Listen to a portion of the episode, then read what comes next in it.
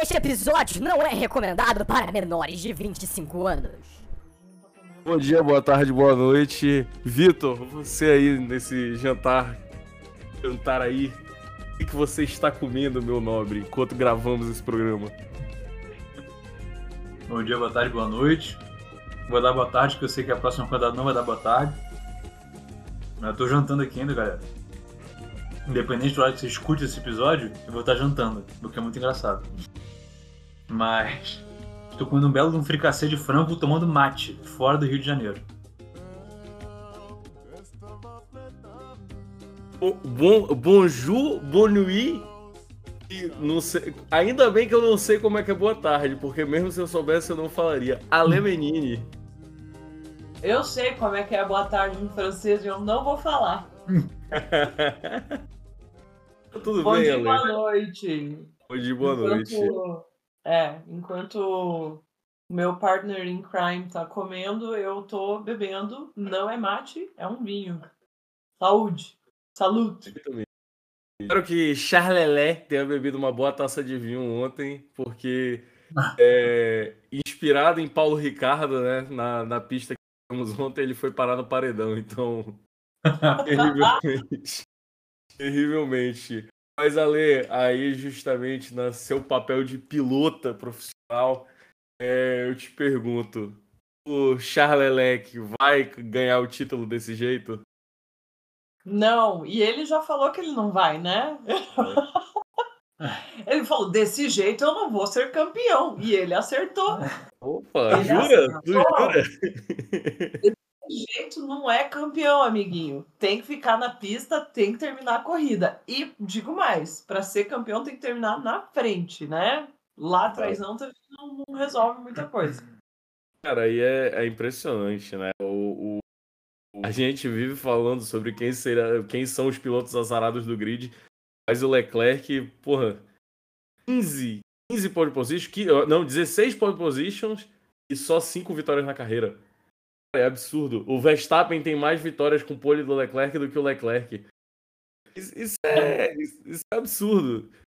Duvidar, o Hamilton também deve ter mais vitórias de- de- com pole do Leclerc do que o próprio Leclerc. Então é. é tipo, dois pilotos têm mais vitórias com suas poles. É, é, é algo assim realmente impactante. E aí a gente vê, né, que uma hora é a Ferrari, que o motor vai pro espaço, que não bota o pneu direito, que faz um pit stop de merda. Uma hora é o, é o, o Leclerc que quase perdeu a última corrida também, né? Que ele teve um problema lá com o acelerador, teve problema com o acelerador agora que não conseguiu engatar, né? O acelerador. Depois que ele bate no muro, ele não consegue engatar o acelerador pra sair de novo. Então é complicado. Desse jeito não tem como ser campeão, né, Vitor? Pois é, cara. O Leclerc evoluiu rápido do I'm stupid pro I don't deserve to be a driver, né, cara? Ele tá precisando fazer uma visita no psicólogo, de repente. Se ele conseguir chegar lá antes de bater, né? É, pô. Complicado. O meu psicólogo, o meu psicólogo ele fica logo depois de uma rotatória, talvez não seja mais adequado para indicar pro Leclerc. É. Tenho medo do que pode acontecer no meio do caminho.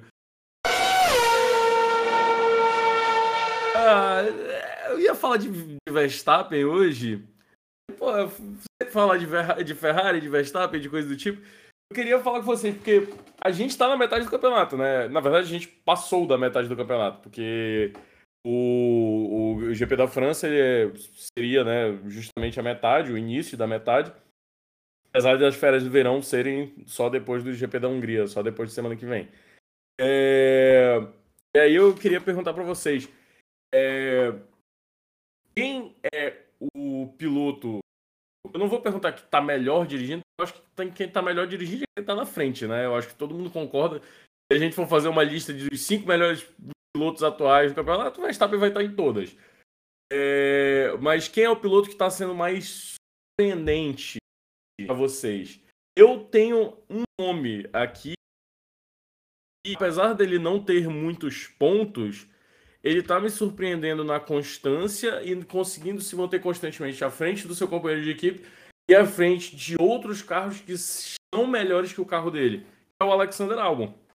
O Albon, ele, se ele tivesse um carro melhor, ele estaria constante, um pouco melhor, não é um carro muito melhor, um carro um pouco melhor, ele estaria constantemente conseguindo ficar na frente do Ricardo, na frente do Vettel, na frente do Stroll, é, algumas vezes na frente do Gasly.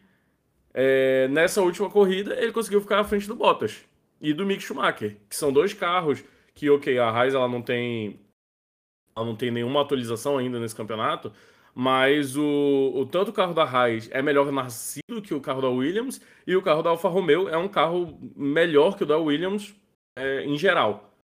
Então eu acho que o Albon, na medida do possível, ele tá fazendo um ótimo campeonato. Se a gente for pegar assim, últimos quatro anos da Williams, que foram anos com escassez de pontos e, e muita dificuldade, eu digo que essa temporada do Albon é melhor do que qualquer temporada do Russell e eu não preciso nem comparar com o Latifi. Então, é, é, eu acho que o Albon tá fazendo um ótimo campeonato aí. Ale, quem é o seu, a sua surpresa do grid? Eu acho que eu concordo com você, Claudomiro, porque eu esperava a Alfa Romeo muito mais. Alfa Romeo e Haas, né? Eu esperava essas duas equipes mais é, reforçadas para 2022. Acabou que elas fizeram, acho que duas etapas, as duas primeiras corridas ali, elas fizeram bem e depois começou, aos poucos elas começaram a decair, né? E com isso, é, eu esperava também que Bottas ia estar tá muito mais é, competitivo, ele ia conseguir brigar mais, não, não vou dizer né, pelas posições de ponta, mas pelo meio, ele ia estar tá liderando o meio do, do pelotão. E bem no fim não aconteceu. E é isso que você falou. O álbum, apesar de ele estar tá com um carro muito ruim e um carro que ele começou a conhecer esse ano, ele está conseguindo ter um tirar um. Acho que ele, ele sim é o cara que está conseguindo tirar o proveito máximo do carro, fora os pilotos de ponta lá, né? Que são é, o Max, Hamilton, Russell e até o próprio Pérez, né? E as Ferraris também, que, que não dá para não dá para dizer assim que ah, são é, os pilotos estão fazendo milagre. Não, realmente o carro está muito bom. É, eu não sei até que ponto que Leclerc e Sainz estão conseguindo tirar o sumo da Ferrari, né? Mas de fato o álbum está conseguindo tirar leite de pedra ali com a, com a Williams. É. É. Para não repetir a pergunta para o Vitor, assim, a gente olhando o, a classificação do campeonato atual, a gente tem Max e Leclerc, né? Seguido de Pérez e Sainz. O Sainz dá para se dizer que é um pouco decepcionante, né? A gente esperava que ele fizesse mais. É... Mas, no final das contas, é o segundo melhor carro do grid. Ele, ele tá atrás do segundo piloto do... Da... do primeiro carro do grid. Então, tá na posição que ele deveria estar, digamos assim. O Russell na frente do Hamilton é uma surpresa, mas ao mesmo tempo o Russell tem velocidade. Ele tem o terceiro melhor carro do grid, então tá lá. É... E aí vem uma série de pilotos que estão performando muito bem.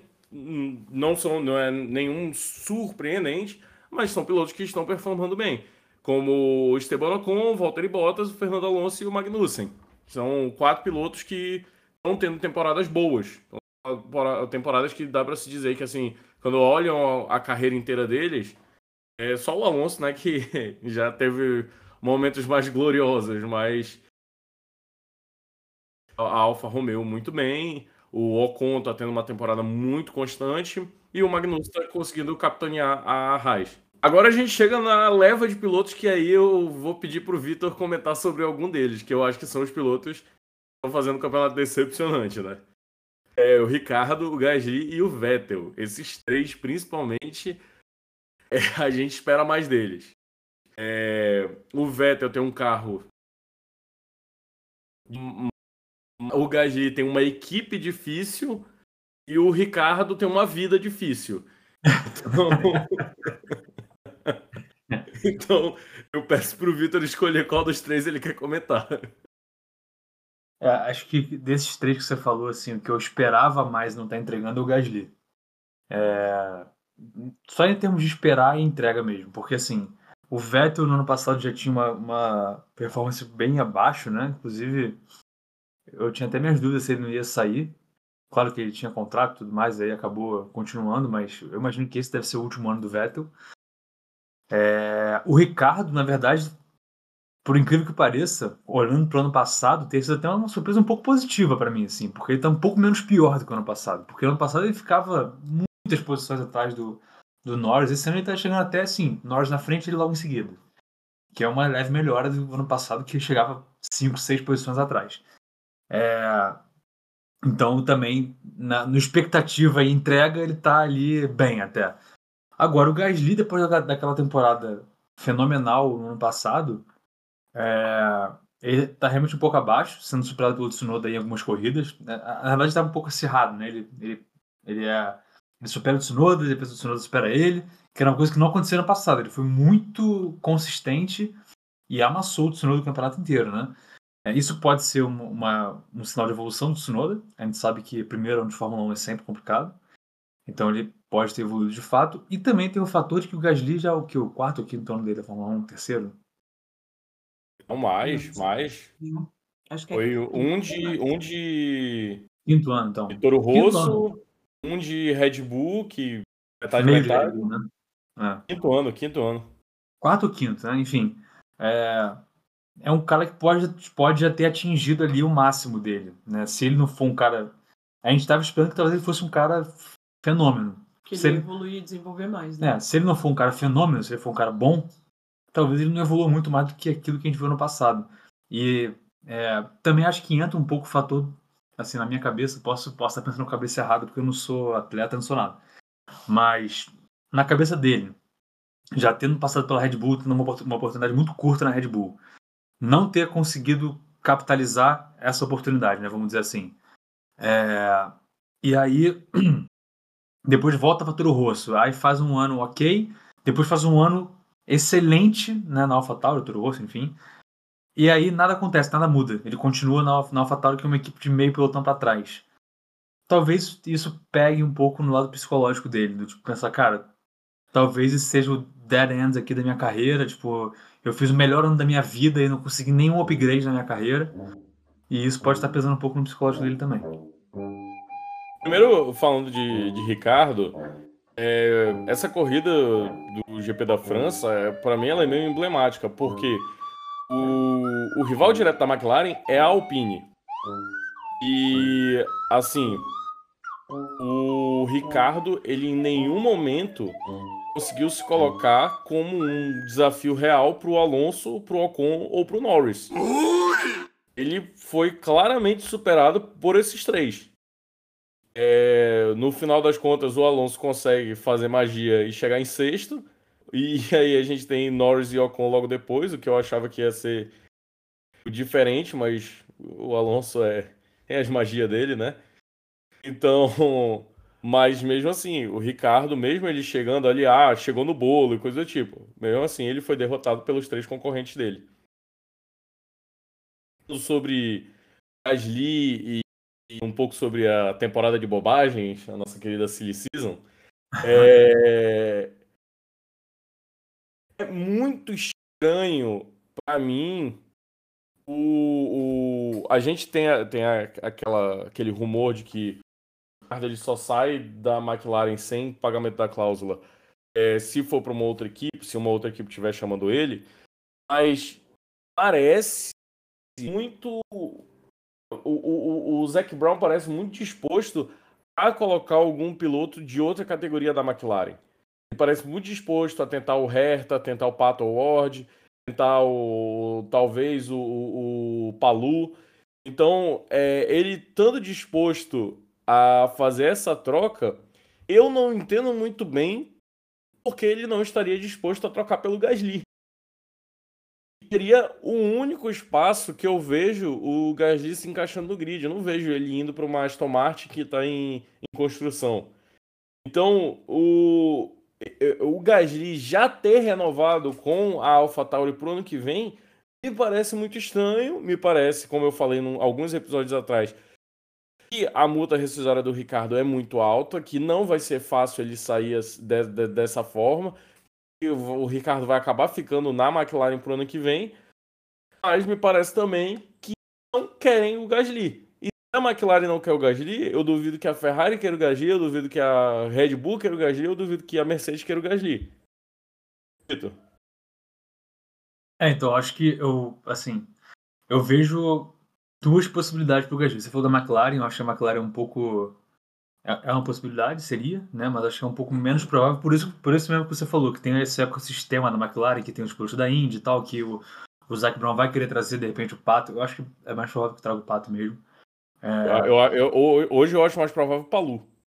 É, enfim, é, um ou outro, mas acho difícil, assim, até fazer uma analogia com a academia de pilotos da Red Bull, assim, é pouco, é pouco provável, sei lá, que eles vão puxar para a Red Bull um piloto que não seja da academia, apesar de terem puxado o Pérez há pouco tempo atrás.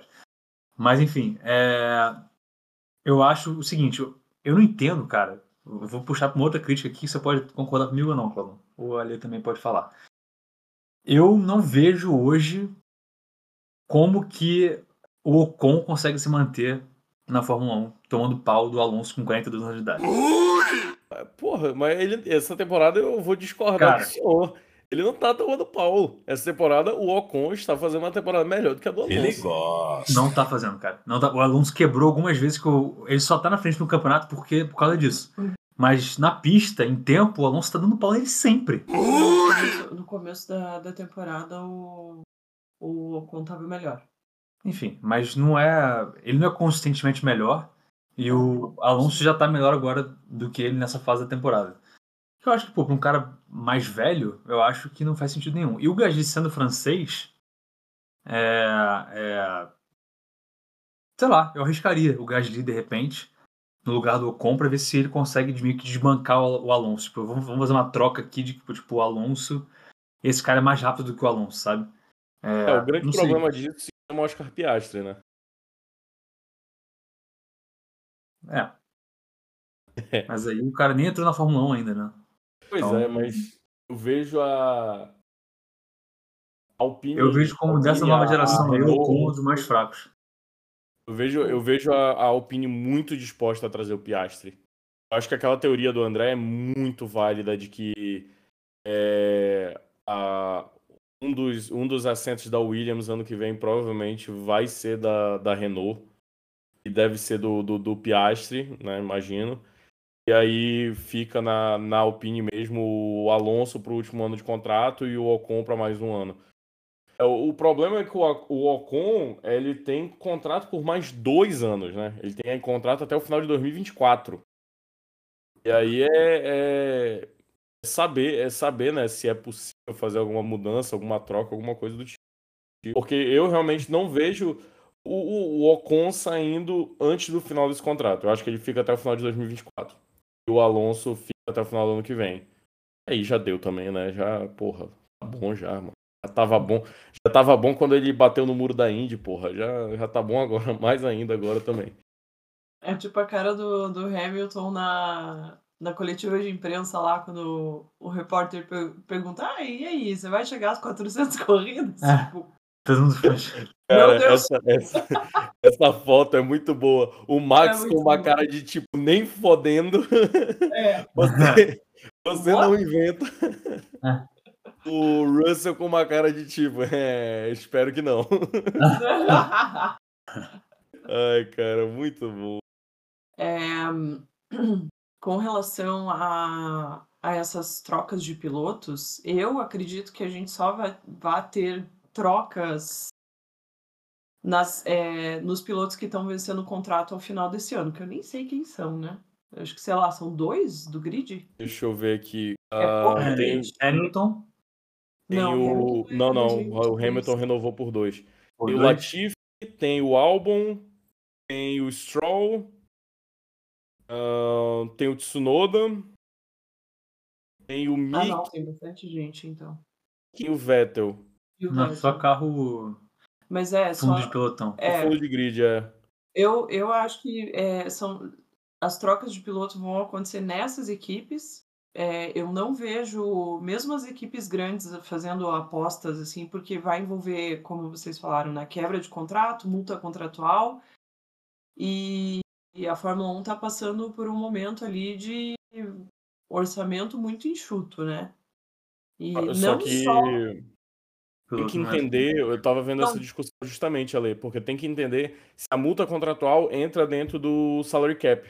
Do salary cap Eu- não, né? Do teto, sala- do teto Mas de gasto. nenhum salário entra, nenhum salário entra. Não, é. tudo bem, eu, eu acho que. rescisão. Pelo dinheiro mesmo, né? Não pelo cap. É exato, porque assim, não é, é, coincidentemente ou não, né? É, a pandemia mesmo, né, trouxe uma restrição ali de patrocinadores e tal. Muita coisa mudou, né, dentro da Fórmula 1. Não só regulamento, mas ah, a própria a questão da grana toda envolvida ali dentro.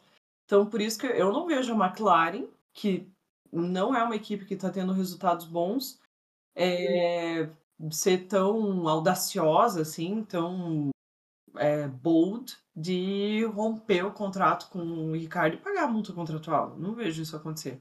Então, eu acho É, que as Eu, mudanças. eu, eu vão acho que a única matemática que faria sentido no, no bolso do Zac Brown é se o salário do Gasly mais a multa rescisória for o mesmo que o salário do Ricardo, porque o salário do Ricardo é absurdamente alto. O salário do Ricardo é o terceiro do grid. Ele só tá abaixo do Hamilton, que ganha 40 milhões. Se eu não me engano, ele ganha 38, 40, uma parada assim também. É o com o mesmo nível do Hamilton. E ganha abaixo do Max, que renovou pra, por 50 milhões, uma parada assim. É, então, então, tipo, sei lá, se for uma multa rescisória de 20 milhões mais um 20 milhões pra pagar pro Gasly, talvez eu veja acontecendo. Mas é, É. uma matemática complexa, né? Eu, tô- eu tô no mesmo barco que você, Ale, eu não vejo também. É, eu acho que mudanças a gente vai ver mais ali na, no segundo pelotão. É, mas eu acho isso muito interessante também, porque assim, fazendo essa, dando essa renovada ali nos pilotos, é capaz da gente ver alguém, tipo um álbum da vida, né? Que chega, senta no carro e começa a fazer milagre. Eu, eu tenho sempre essa esperança. Bem, vamos falar agora de Grande Prêmio da Hungria, né? A gente tem aí essa última Race Week antes do frio e tenebroso inverno, conhecido como férias de verão da Fórmula 1. É, onde a gente só volta a correr lá no final de agosto, se não me engano, em Spa, Uhum. para 90% da população que gosta de Fórmula 1 é uma, um ótimo dia para mim, porque eu não gosto dessa pista. É, Essa pista, cara, que herege. Ah, cara, vocês me deram, vocês que me deram o microfone, a culpa é de vocês. Que. Boa. Ai, cara. Mas vamos falar de Grande Prêmio da Hungria. O que, o que que tivemos ano passado, né? Aquela vitória absurda do, do Ocon. Mas é porque tava chovendo, né? Também teve aquela chuva cinco minutos antes da corrida. E Porque aí... o Alonso defendeu que nem um maluco lá o Hamilton. Exatamente. Então eu quero perguntar pra você, Ale Menini, o que irá acontecer? Olha! Deixa eu contar pra vocês. Sábado e domingo tá com previsão de chuva em Budapeste, tá? Então, ano passado, quando perguntaram pra mim, é, a, é, foi, a pergunta foi assim, não, não é pergunta, né? Enfim, é indagação. É, defina a corrida da Hungria em uma palavra. Eu falei caos. Causa sempre Eu acho que te- se temos chuva, eu vou falar caos ao quadrado. Então, não, é, eu, eu espero. Ah, é- esse é meu lado muito esperançoso, sempre falando. Eu espero ver boas disputas na pista, assim, né? Mas não é uma pista que é, dá muita chance para boas ultrapassagens, enfim. Então, quem sabe a gente tem outro Big One, né? Vai que. Vai que É, Deus eu- me escuta, meu, o universo me escuta e atende minhas preces. O, o Bottas vai estar largando mais de trás dessa vez, tem como ele levar mais gente. Exato. Exatamente. Eu vou, vou manter esse pensamento. Ah, O pódio, o pódio. Ai, pode, meu Deus, nem pensei. É, sei lá, vamos ver. Eu acho que vai dar. É, Verstappen. Porque eu, eu acredito que a Red Bull vai ter um desempenho melhor nessa pista. É, vai andar melhor. É, porque é uma pista que não tem muitas retas, né, e tal. Então, acho que Verstappen, Pérez e Leclerc. Perfeito. Vitor? É pra eu falar o que exatamente? Ah, Uma palavra? É, as impressões, as impressões e, e ódio.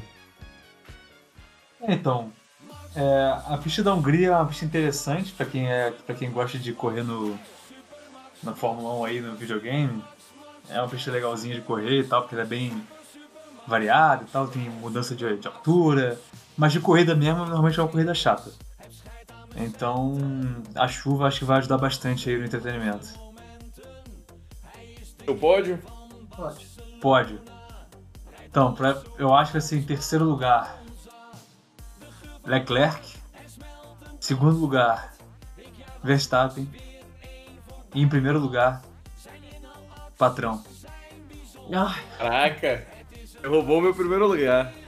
Eu também acho, principalmente se chover domingo, porque aqui, aqui eu dei uma olhada na previsão, tá com 80% de chance de chuva no sábado. Então, classificação molhada teremos. Mas principalmente se chover no domingo, acho que o patrão leva pra ser o maior vencedor em uma única pista. É, E aí eu vou de patrão. Eu acho que vai rolar um Big One, vai dar, vai dar confusão, vai dar merda, vai ter caos. Vou de patrão, Alonso e Norris. Eita! wild card. Muitas. Já, já botou você no Sportsbet, Claudão? Essa daí ainda não. Agora, agora que eu falei, a odd vai cair. Daí não tem jeito. Bota, bota, não, o episódio não saiu ainda, bota agora aí pra gente ver quanto é que tá. Bota na tela, bota na tela. A gente aí, inclusive. Pô, Vitor, tu não pode, tu não pode falar o nome da, da casa de aposta, senão É. os caras têm que O patrocinar a o gente. Perdigão né? faz na hora. Isso. Acredito. Ó, se vocês quiserem que a gente fale o nome da casa de aposta, patrocina nós. Exato. Essa e outras dicas de aposta, contem comigo. É, se vocês acertarem, vocês ficam milionários também. Muito, muito bem calibrada, diga-se de passagem, né? Essa, as suas apostas. Perfeitamente. High stake, high. Pessoal, Agora, eu só queria, eu queria fazer uma lamentação aqui do nosso podcast não ter vídeo, que eu quase apanhei aqui quando eu falei o meu pódio. É. Apanhar. Ai, que isso? Ah, agressividade, agressividade. A única Não, pessoa tem, que tá é que tem- tem uma explicação, mas essa explicação a gente mantém em suspense. Um dia, eu- um dia eu falo. É só pra Ah, aumentar o Ibope, aumentar Conti- o Ibope. Continuem ligados aí no, no próximo episódio, após os comerciais. Ok, ok. A única pessoa que tá apanhando aqui no pagode é o Leclerc que tá apanhando o volante dele.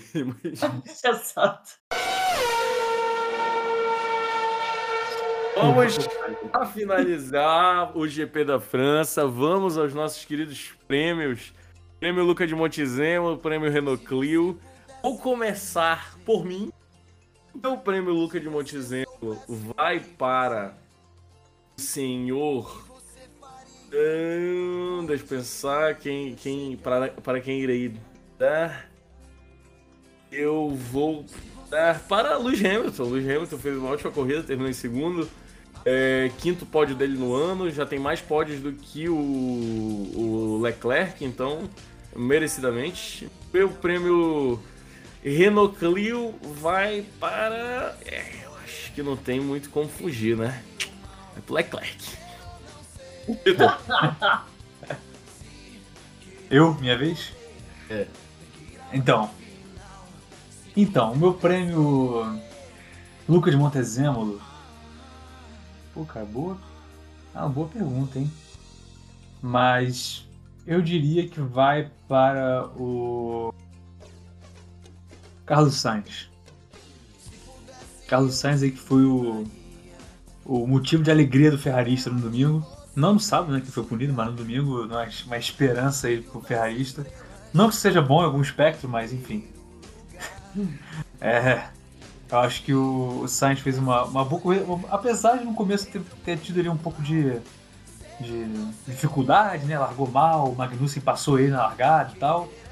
Mas é aquela história também, a gente tem que lembrar que o cara que tá com uma Ferrari tem muito mais a perder do que o cara que tem uma Rai, né? Então, é, talvez ele tenha sido só um pouco conservador. E no final conseguiu capitalizar. A Ferrari fez merda no, no pit stop com o Sainz, já que não teve a chance de fazer com o Leclerc, né? Que ele bateu antes. A Ferrari falou: Você não escapa, Sainz.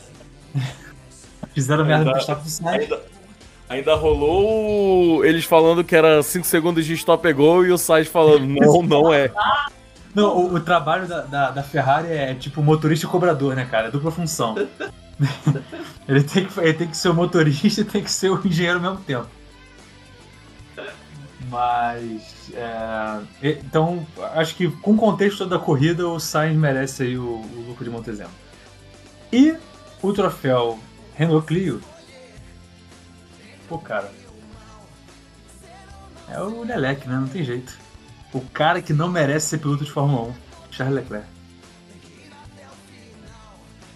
Bom, agora sou eu. Meu nome é Alessandro.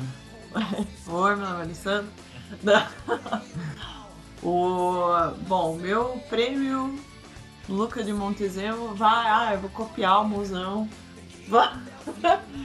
Eu acho que foi, foi o Sainz, sim. Fez uma. Ele teve que ultrapassar o Ricardo apenas três vezes nessa corrida. Não foi fácil. É, ele é, ficou escalando o grid constantemente, né? A corrida dele foi escalar grid. É, ele parava no box, tinha que subir tudo de novo, parou, parou de novo no box, subiu tudo de novo. Então, mereceu, mereceu é, ter o destaque que ele recebeu de fato na corrida, né? E eu é, ratifico. E meu prêmio Renault Clio, eu acho que vai para equipe da Ferrari como um todo, porque os caras conseguem assim, fazer coisas incríveis, é muito divertido, é muito legal. A gente vê as patetadas deles durante a corrida. Eu sinto, sinto pena dos pilotos que têm que passar por essa, por essa prova de vida, né? Que é ser piloto da Ferrari.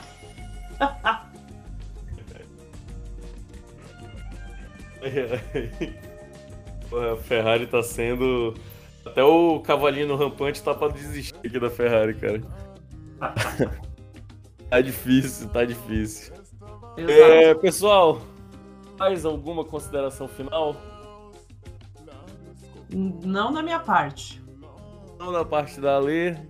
Queria dizer que você tá muito bonito, Claudão. Muito obrigado, fico feliz. É, qualquer dia a gente volta a fazer aí um- umas gravações de vídeo para as pessoas usarem e abusarem da beleza dos membros do Pagode no Paddock. É, a gente agradece muito a audiência de todos, senhoras e senhores. Vamos estar de volta aí para o Grande Prêmio da Hungria e talvez alguma coisinha aí durante as férias para a gente ter alguma coisa aqui, um divertimento agora em agosto. Ah, Principalmente se a gente tiver alguma notícia aí de, pô, Gasly na McLaren, Ricardo fora, sei lá, alguma coisa do tipo, a gente volta. Esse tipo de É, coisa que todo mundo quer. Exato. Sigam, as redes, eh, sigam a gente nas redes sociais, por favor. Arroba Pagode no Paddock, no Twitter, no Instagram. E até a próxima corrida. Tchau! Tchau. Valeu!